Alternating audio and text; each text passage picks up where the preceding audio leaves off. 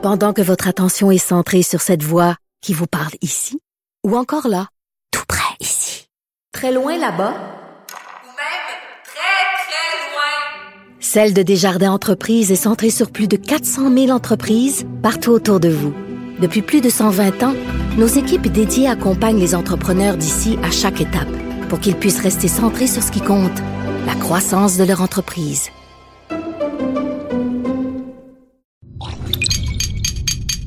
Cube Radio. Il connaît tous les dessous de la politique. L'économie, la santé, le transport. Antoine Robitaille. Là-haut sur la colline. Cube Radio.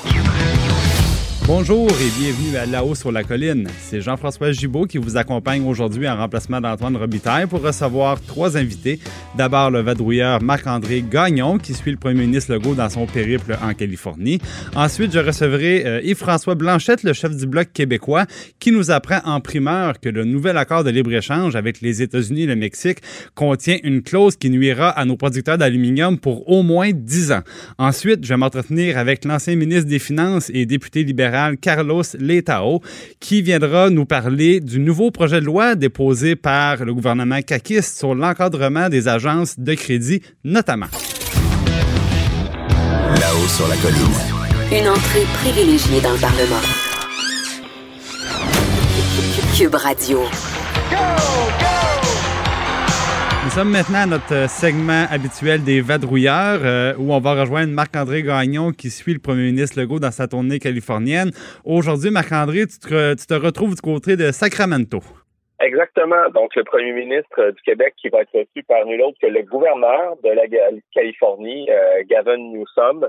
Euh, évidemment, il va être question de la bourse du carbone dans un contexte où le, marché conjoint entre le Québec et euh, la Californie est contesté par l'administration Trump. Euh, on devine que M. Legault euh, veut essayer de préserver ce partenariat-là. Euh, mais bon, il va faire son bilan de mission un peu plus tard. Je pense que clairement, éventuellement, il va devoir chercher à essayer de trouver de nouveaux partenaires, hein, parce que jadis, il y avait l'Ontario qui participait à cette bourse du carbone.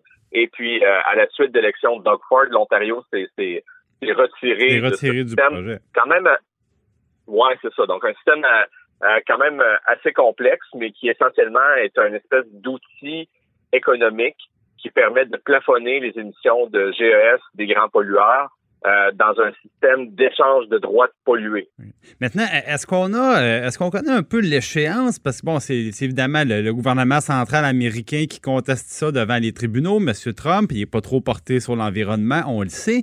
Mais euh, est-ce qu'on est qu'on a une idée à quel moment on va savoir si le test des tribunaux est passé ou est pas passé par la bourse du carbone?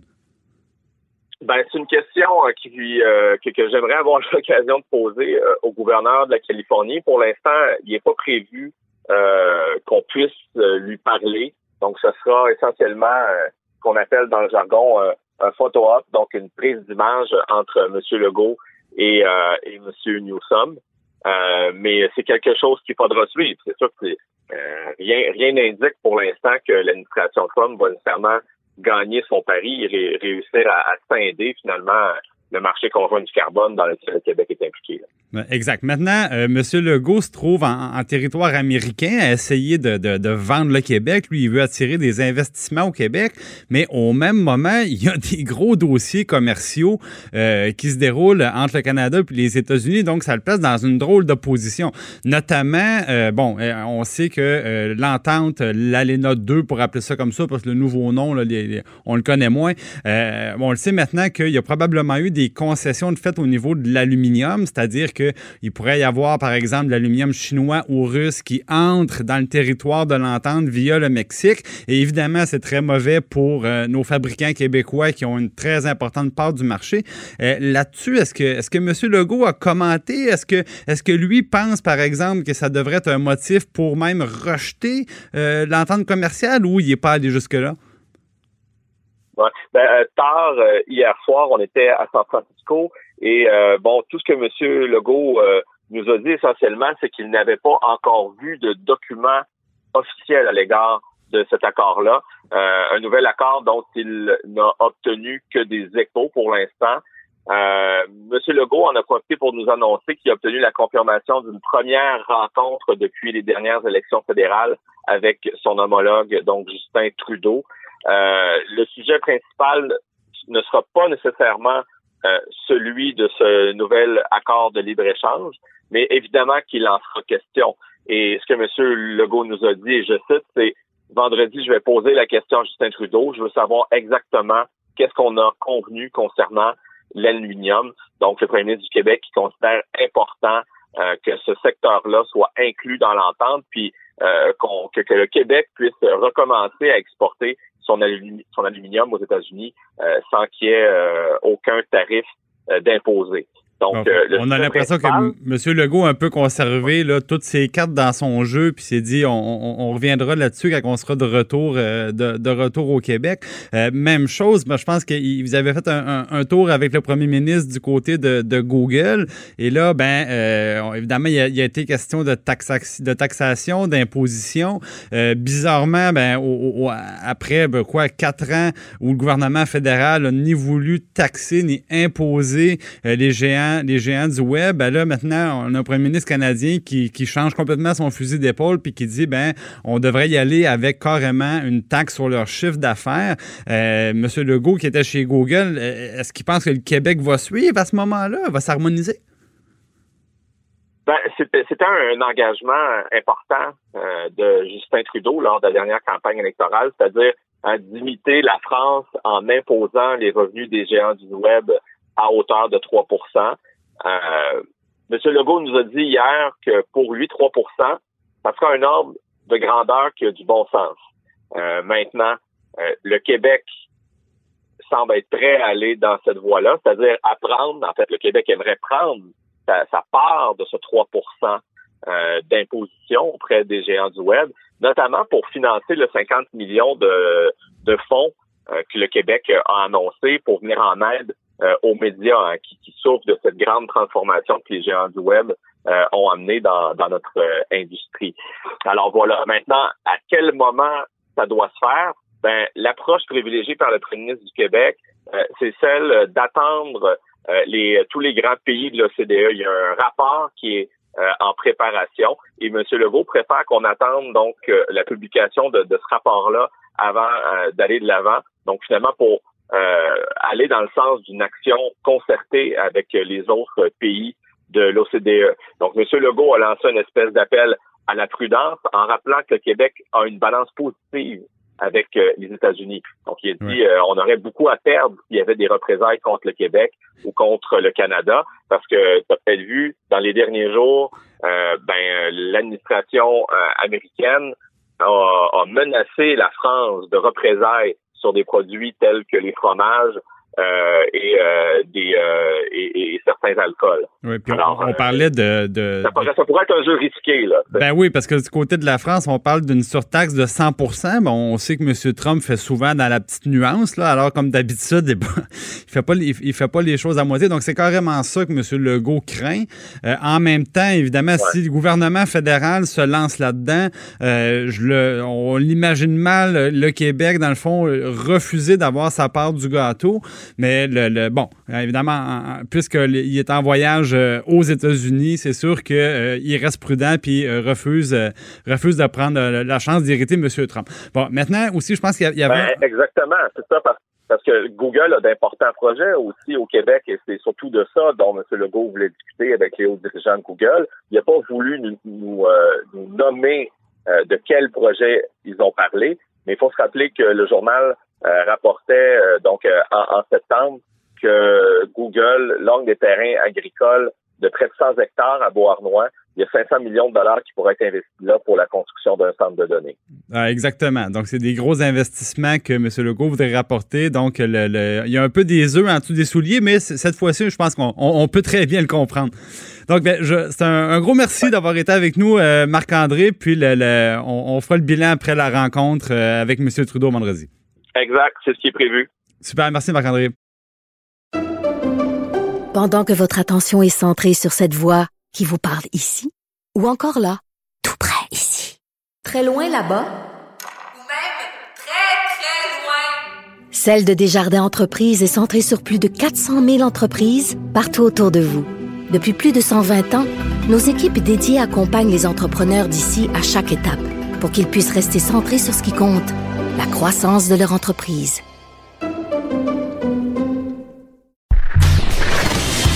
Antoine Robitaille. Le philosophe de la politique. Là-haut sur la colline. Cube Radio. Je reçois maintenant le chef du Bloc québécois, M.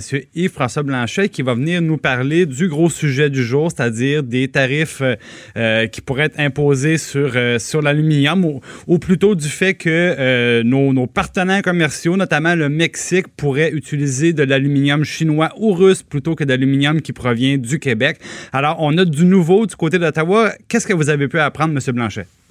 En fait, le gouvernement euh, fédéral a eu beaucoup de pression, dont de notre part, et il a rendu public le libellé de cette euh, de ce, cette signature complémentaire euh, au traité Canada-États-Unis-Mexique. Et comme on le craignait, et même de façon pire qu'on le craignait, la protection ne s'applique pas à l'aluminium québécois. Le texte établit ce qu'est un produit d'origine. L'acier servant à produire des pièces automobiles, par exemple, doit être un produit d'origine d'Amérique du Nord, mexicain, américain ou canadien. Dans le cas de l'aluminium, le texte dit que les partis vont discuter dans dix ans vous avez bien compris, là. 10 ans. Dans 10 ans. Les partis vont discuter dans 10 ans de l'hypothèse d'inscrire l'aluminium sous la même rubrique de produits d'origine comme l'acier en bénéficie dès la ratification de l'entente. C'est ça. Parce que non donc. Seulement, ça veut dire qu'on ne protège pas l'aluminium, mais ça veut dire qu'on s'interdit de même envisager une protection pour l'aluminium avant 10 ans. Avant 10 ans. Donc, ce que ça veut dire concrètement, c'est que même si on exige que 70% des pièces d'une automobile soient d'origine américaine, il n'y a rien qui empêche les Mexicains qui n'ont pas d'aluminerie d'acheter de l'aluminium chinois ou russe ou indien et d'utiliser ce métal-là pour fabriquer les pièces qui, après ça, sont considérées d'origine américaine. Voilà. On comprend que c'est ce que les Mexicains et les Américains ont exigé du Canada pour accepter les dernières modalités pour que le Canada puisse ratifier. Le Canada n'a rien obtenu en échange, sinon le droit de mettre son nom en bas du papier. Euh, donc ça, c'est vraiment c'est un, un, sacrifice complet. Puis encore une fois, puis je m'excuse, mais c'est sacrant. Encore une fois, c'est le Québec qui écope. Ben c'est au moins la deuxième fois. Parce qu'on sait que l'agriculture. Oui, c'est pas rien, c'est ça. Non seulement la gestion de l'offre, la gestion de l'offre, on l'a moyennement vu venir dans toute son ampleur parce qu'on a sacrifié une première fois pour les fromages avec l'Europe. Après ça, on a sacrifié une part de la gestion de l'offre pour l'Asie-Pacifique. Et après ça, on l'a fait avec les Américains. Il y avait une espèce de, tu sais, c'est la, la, grenouille dans l'eau chaude, elle s'en rend pas compte, mais c'est de pire en pire. Oui, oui. C'est une espèce de, de limbo là, qu'on a fait subir à, aux producteurs agricoles, notamment aux producteurs laitiers. C'est ça. Donc là, dans le cas présent, c'est juste que tout d'un coup, on se rend compte que l'aluminium a été sacrifié, c'est le bon mot, pour une période de 10 ans minimum, parce bon. qu'il n'y a pas de garantie au terme des 10 Maintenant, ans les libéraux, les libéraux, M. Blanchet, se défendent en disant oui, sauf que dans la première version de l'ALENA, il n'y en avait aucune protection. Donc, s'il y a de quoi, c'est un gain qu'on fait. C'est ce qu'ils nous disent de leur côté. OK, donc on fait un gain. On dit que l'acier doit être protégé. Ça, c'est un gain, mais l'aluminium n'a pas besoin d'être protégé.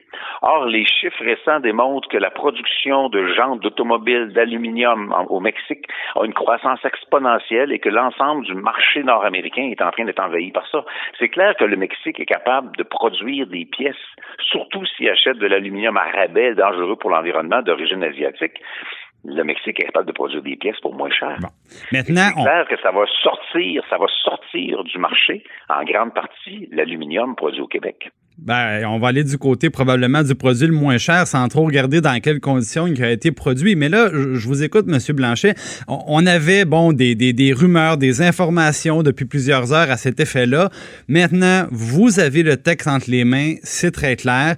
Est-ce qu'on comprend de vos propos qui sont très décidés que le Bloc québécois va voter contre la deuxième version de, de libre-échange euh, d'accord je ne vois pas comment Je ne vois pas comment je pourrais me présenter devant les Québécois et dire que j'ai accepté que soit sacrifié un secteur économique aussi crucial pour l'économie québécoise que l'aluminium sous prétexte de permettre au gouvernement d'aller de l'avant en tout bonheur avec un traité qui aura été fait en grande partie sur le dos du Québec. Le Québec a toujours été un ardent défenseur du principe du libre-échange et des accords commerciaux de libre-échange, mais on n'a jamais à ce point-là pensé que les intérêts du Québec seraient sacrifiés pour accommoder le reste du pays. Je pense qu'il y a une leçon à tirer de ça. Mais dans l'intervalle, clairement, le Bloc ne peut pas cautionner ça en son âme et conscience. On va voter contre. Vous allez voter contre. Bon, merci, c'est très clair. Puis maintenant, bon, ça, ça, ça donne une dynamique politique qui est très intéressante parce que le NPD, depuis un certain temps, bon, on sait, sont pas trop portés sur les accords de libre-échange. Ça serait surprenant qu'ils viennent entériner ça.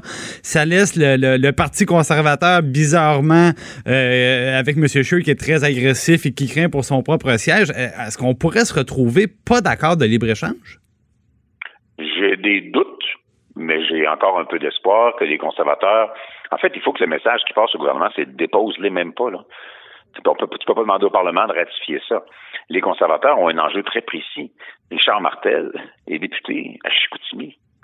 Ah, bien lui, évidemment, dans sa circonscription, ben oui. Je ne peux pas imaginer Richard Martel cautionner cette version-là du nouvel accord commercial. Ah ben ça serait le ça serait comme en, langage de hockey puisqu'il connaît ça toute une mise en échec je pense qu'il pourrait subir de plusieurs de ses citoyens.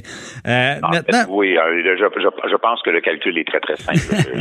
les, gens les gens de Chicoutimi vont se faire une tête. Euh, Monsieur Blanchette en, terminant il y avait aujourd'hui aussi le, rapport du commissaire à la protection de la vie privée qui est encore une fois assez assez décourageant sur la, protection de nos, nos, données personnelles.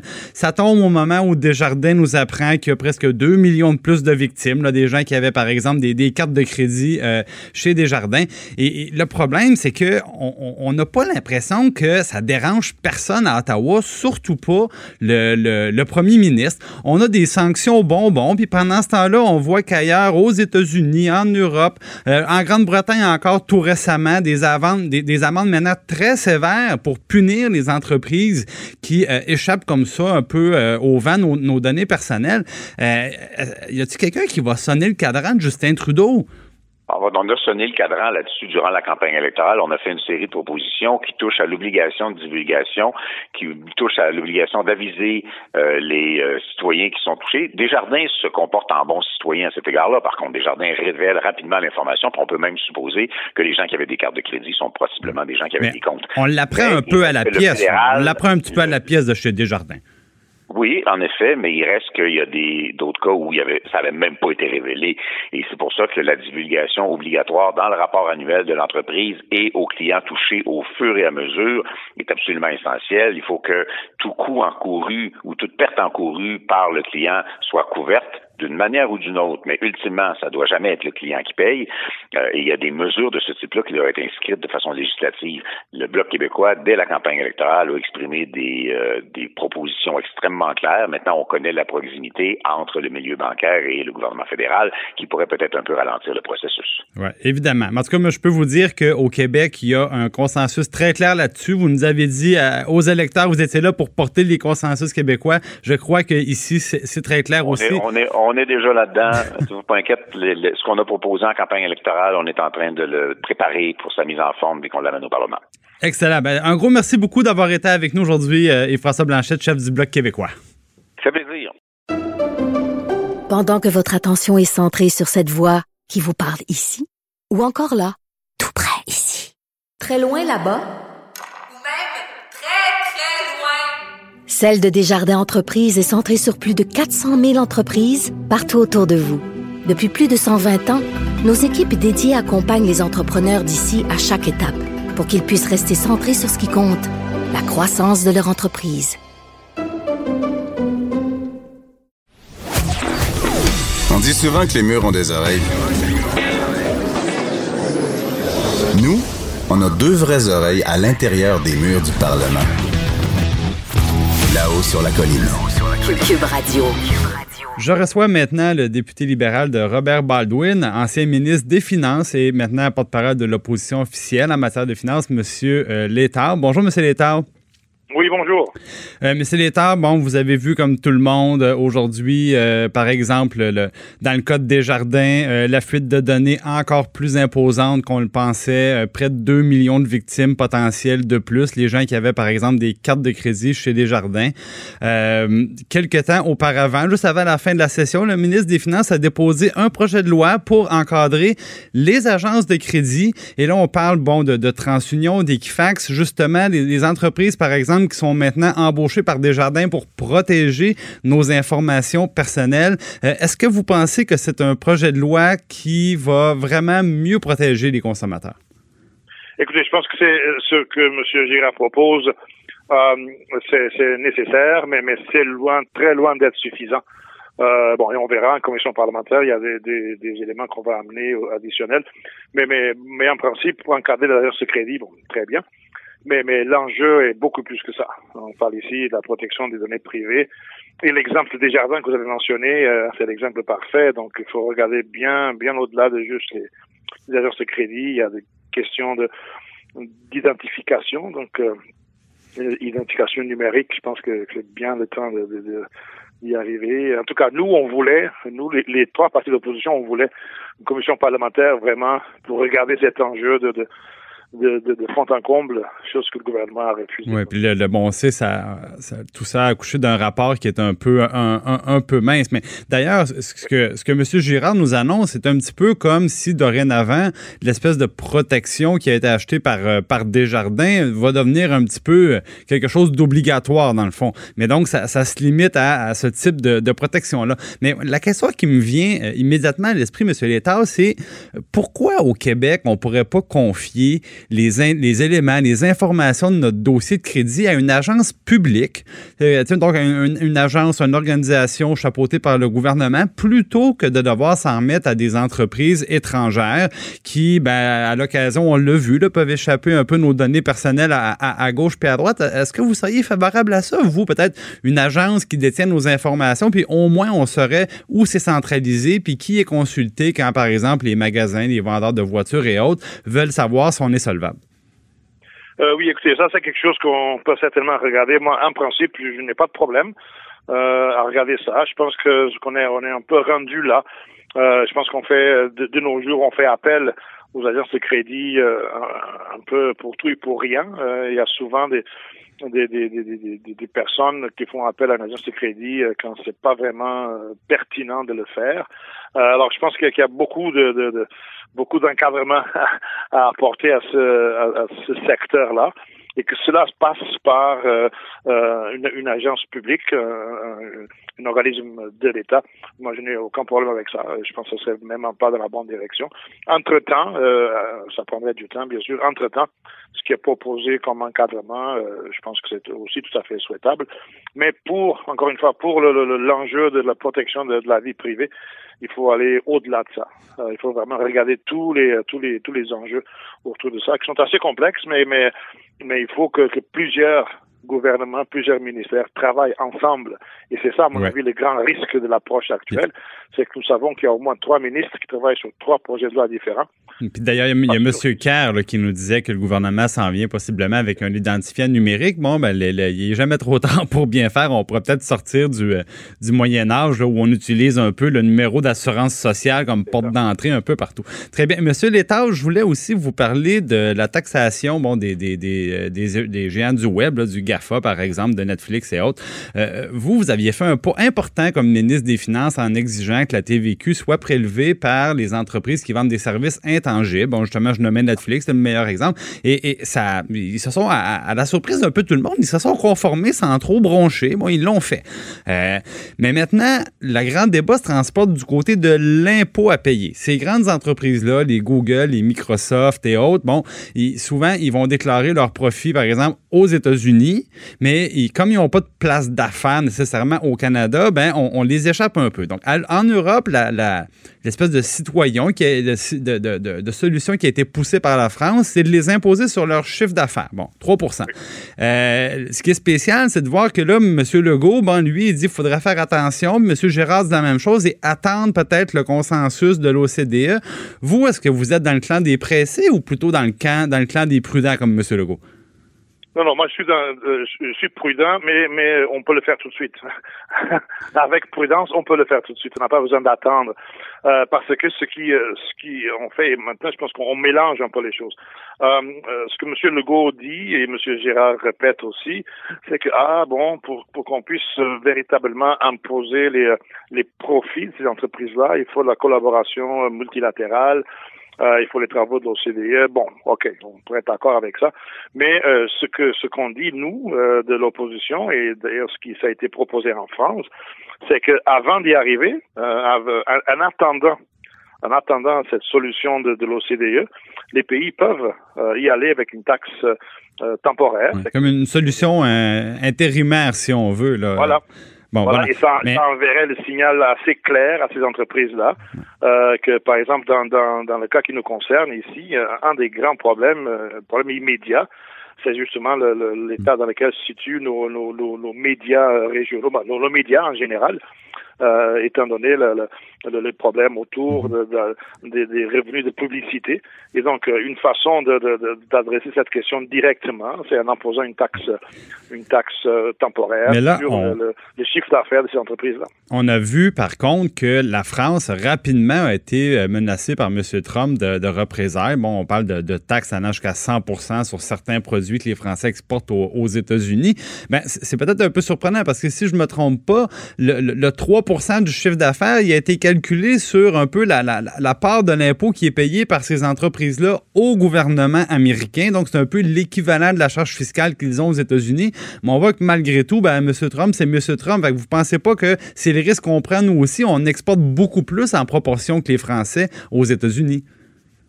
Bon, il y a, toujours ce risque-là, mais mais mais il y a, y, y a façon de structurer ces cette, cette nouvelle taxe en disant en partant que c'est temporaire et deuxièmement en la, en la ciblant ou en, structurant de, de, de, sorte à, cibler euh, les, les, revenus euh, qui sont les revenus de publicité qui sont déplacés par les activités de ces entreprises. Donc il y a façon de structurer cela euh, pour minimiser le potentiel de, de, de, de, de poursuite de la part des, des, des, Américains. Et puis, comme vous savez aussi très bien, en novembre 2020, il va y avoir une élection aussi aux États-Unis. Donc, je pense pas que ça devrait être un facteur pour nous arrêter.